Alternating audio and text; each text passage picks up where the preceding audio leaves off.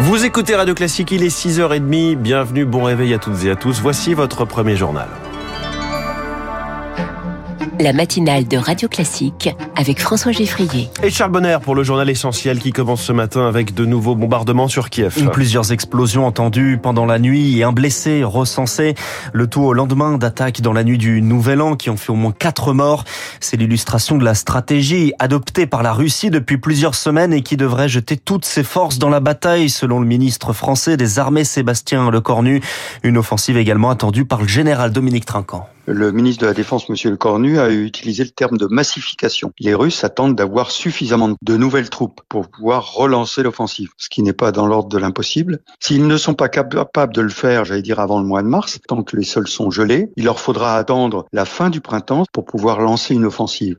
De son côté, l'Ukraine euh, devrait contre-attaquer dès qu'elle le pourra pour ne pas laisser le temps à la Russie de s'organiser. Maintenant, est-ce qu'elle va être capable d'en le faire dans le mois qui vient? Ça dépend beaucoup d'une part de la météo, qui ne permet permettait pas le déploiement des véhicules blindés et d'autre part de la coordination des moyens qu'elle reçoit qui lui permettent effectivement de monter cette offensive. Le général Dominique Trinquant, interrogé par Rémi Vallès. Au Brésil, Lula entame son troisième mandat de président intronisé hier à Brasilia avec une promesse, reconstruire le pays après cinq années de Jair Bolsonaro. Une tâche immense selon Christophe Ventura, directeur de recherche à l'IRIS. Je crois que si déjà Lula a atteint ses objectifs de reconstruire ce qui a été détruit par Bolsonaro, de réorganiser la vie sociale de sorte à ce que euh, des programmes de lutte contre la pauvreté euh, urgente puissent être menés, des programmes qui permettent de reconstruire euh, un minimum d'égalité des chances par rapport à l'école, à l'université et des services publics fonctionnel. Il considérera avoir euh, atteint ce qu'il avait promis pour son mandat. Le spécialiste de l'Amérique du Sud, Christophe Ventura, joint par Amandine Réau. Le corps de Benoît XVI est exposé aux fidèles au Vatican. L'ancien pape décédé samedi à 95 ans, des photos de sa dépouille ont été dévoilées hier d'ailleurs par le Vatican. Son corps est visible aujourd'hui à la basilique Saint-Pierre de Rome jusqu'à 19h mercredi soir avant son inhumation. Un dernier hommage à celui qui avait renoncé en 2013 dans un pontificat marqué par des scandales d'abus sexuel dans l'église. Il avait d'ailleurs demandé pardon, c'était en février dernier, aux victimes.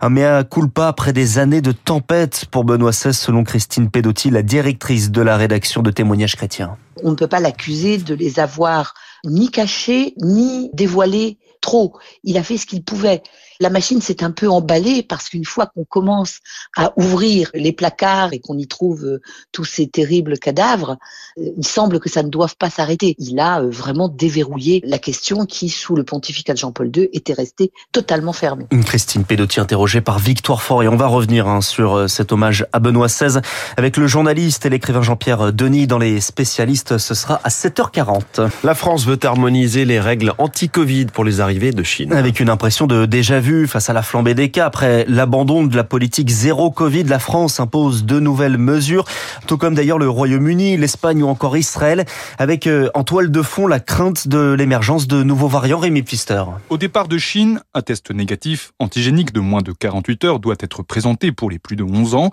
Le port d'un masque FFP2 redevient obligatoire durant le vol, puis sur le sol français, des tests PCR aléatoires sont effectués sur quelques voyageurs. Plus d'un tiers des avions pourraient ainsi être testés à terme. Si des passagers sont positifs, ils sont rappelés par les autorités sanitaires de l'aéroport et doivent s'isoler 7 jours comme ils y ont consenti à leur départ. Mais le vrai but de ces tests est surtout scientifique, explique l'infectiologue Benjamin Davido. C'est pas une histoire de flicage, l'idée est plutôt de séquencer au hasard euh, un certain nombre de personnes qui pourraient s'avérer positives afin de regarder, d'avoir une cartographie en fait du virus qui les infecte et de voir notamment est-ce que c'est ce fameux variant BF7 qui a été annoncé comme étant majoritaire par les Chinois, qui est un sous-variant d'Omicron, ou éventuellement que de nouveaux variants puissent émerger dans une situation où une grosse circulation du virus. Et ça, je pense que c'est ça la mesure qui est la plus importante, plus que le fait qu'il y ait des cas positifs. Ce séquençage sur les avions en provenance de Chine doit se faire sur la durée, selon Benjamin Davido, car les nouveaux variants mettent du temps à émerger, parfois des semaines après un pic épidémique. Il y a tout juste un an, c'est le variant Omicron venu d'Afrique du Sud qui avait relancé l'épidémie à travers toute l'Europe. À l'époque, aucun séquençage n'était réalisé à la sortie de ces avions. Rémi Pfister, le projet avait été abandonné avec le Covid, puis remis sur la table et de nouveau redécalé. La réforme des retraites doit être présentée le 10 janvier. Avant ça, Elisabeth Borne va recevoir une nouvelle fois les partenaires sociaux mardi et mercredi. En déplacement pour la nouvelle année à Mayotte, Gérald Darmanin est venu parler de sécurité. Le département français est en proie à des violences centre-bande depuis plusieurs mois. Avec un pic au mois de novembre, 12 policiers du RAID étaient envoyés en renfort. Le ministre de l'Intérieur veut pérenniser leur présence sur l'île et évoque également un durcissement du droit du sol dans un territoire exposé aux migrations illégales des Comores. C'est une autre route de migration entre la France et le Royaume-Uni. L'an passé, plus de 45 000 personnes ont traversé la Manche. C'est un record selon les chiffres du ministère de la Défense britannique. La Croatie rentre dans l'euro. C'est le 20e pays à utiliser la monnaie unique, fer de lance de la construction européenne. Depuis hier, la, la Kuna est abandonnée totalement dans un pays qui attend beaucoup de retombées de sa nouvelle monnaie, Marine Salaville. Pour les Croates, payer en euros, c'est déjà limiter le risque de change.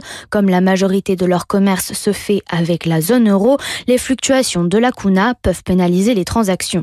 L'euro devrait aussi favoriser le tourisme. 70% de ceux qui visitent la Croatie viennent de la zone euro. Avant le Covid, près de 25% du PIB croate était généré par le tourisme. Justement, l'euro devrait aussi permettre de diversifier l'économie croate car il inspire confiance aux investisseurs. Il pourrait miser sur les services financiers, mais aussi sur l'industrie automobile en plein développement en Croatie.